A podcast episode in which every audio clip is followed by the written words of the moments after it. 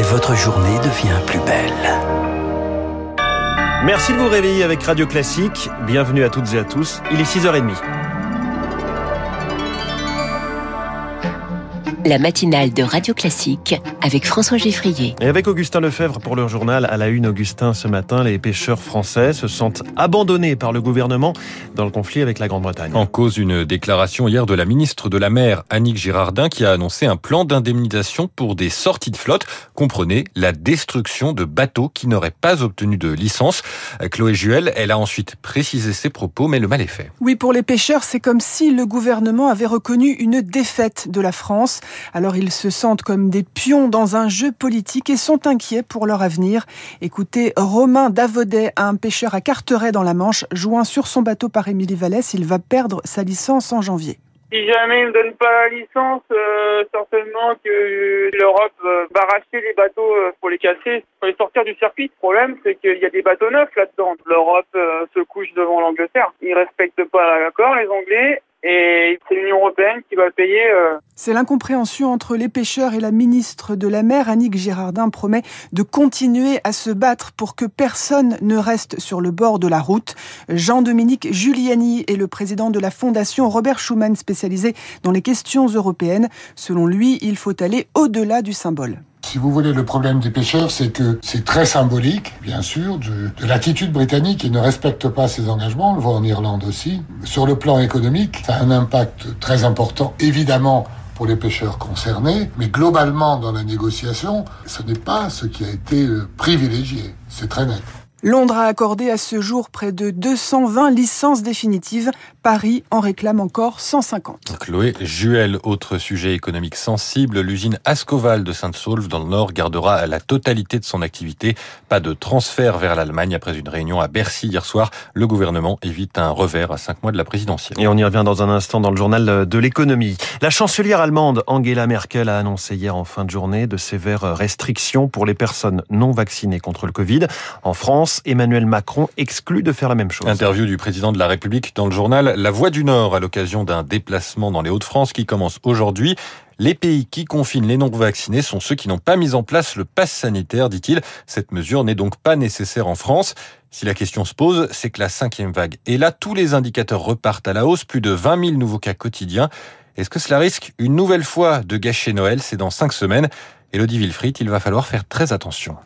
Noël en famille, c'est sacré pour Annie. La retraitée compte bien partager la dinde et la bûche avec son cercle proche, mais pas sans quelques précautions. Le maître mot, distanciation. On met les rallonges, c'est une table qui peut contenir 12 personnes, on est 6, pas plus. On va éviter de passer notre temps à s'embrasser, mais autrement, euh, espérons un Noël correct. Un réveillon à l'écart de ses 11 convives, c'est hors de question pour Nathalie. Cette année, elle veut rattraper le temps perdu. Après un an, euh, voire deux ans de peu d'interaction, je tiens à fêter Noël. Normalement, vu qu'il y a quand même ma grand-mère qui a 98 ans, on fera probablement tous un test pour être tranquille et profiter de la soirée. Le jour des festivités, les médecins recommandent d'éviter les gros rassemblements et d'aérer régulièrement. Mais pour Jean-Paul Ortiz, le président de la Confédération des syndicats médicaux français, il faut surtout anticiper. C'est aujourd'hui qu'on prépare les fêtes. La première chose à faire, c'est reprendre les gestes barrières. La deuxième chose, c'est que les plus de 50 ans puissent faire cette dose de rappel dès le 1er décembre. Un point crucial pour le médecin qui l'assure, l'évolution de l'épidémie dans les semaines à venir sera déterminante. Suivant que nous serons vigilants ou pas, la fête sera réussie ou entravée par de nouvelles restrictions. Elodie Wilfried, cette dose de rappel n'est pas encore généralisée à l'ensemble de la population. Emmanuel Macron déclare dans la Voix du Nord attendre l'avis des autorités sanitaires pour prendre une décision. D'autant qu'il y a aussi une question de, de logistique euh, à prendre en compte avant de, avant de trancher. Euh, oui, car avec l'accélération de l'épidémie, les autorités tentent d'accélérer cette campagne de vaccination. Des centres qui avaient fermé vont rouvrir. Le gouvernement compte aussi sur sa campagne Vaccinons nos aînés. Une équipe se déplace au domicile du patient après un appel au 0800 730 957. On est passé de la vaccination de masse à la stratégie ciblée. Et pour cela, les autorités comptent également sur les pharmaciens.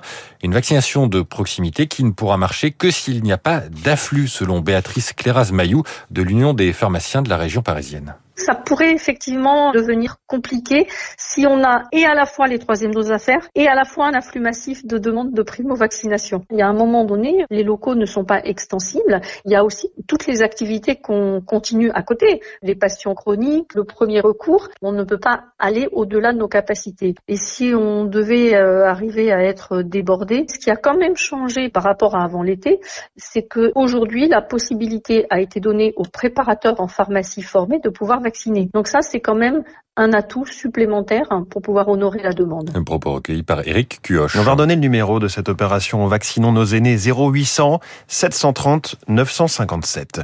Il est 6h35 à l'international regain de tension entre les occidentaux et la Russie sur l'Ukraine. Le président russe Vladimir Poutine a accusé hier les occidentaux d'aggraver la situation en livrant des armes à Kiev et en menant des exercices militaires dans la région.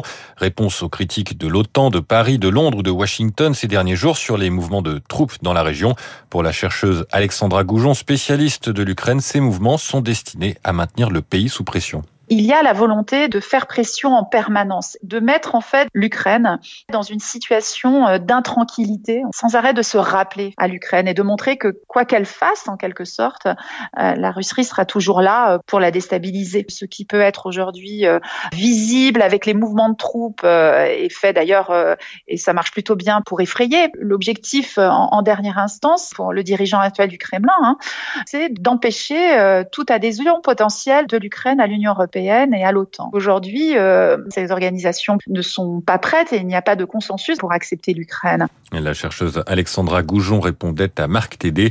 L'actualité internationale, c'est aussi la disparition de la joueuse de tennis chinoise Peng Shuai. Elle avait accusé un ancien haut fonctionnaire du Parti communiste de viol. Le patron du circuit féminin se dit euh, désormais prêt à annuler toutes les compétitions dans le pays si la lumière n'est pas faite sur cette affaire.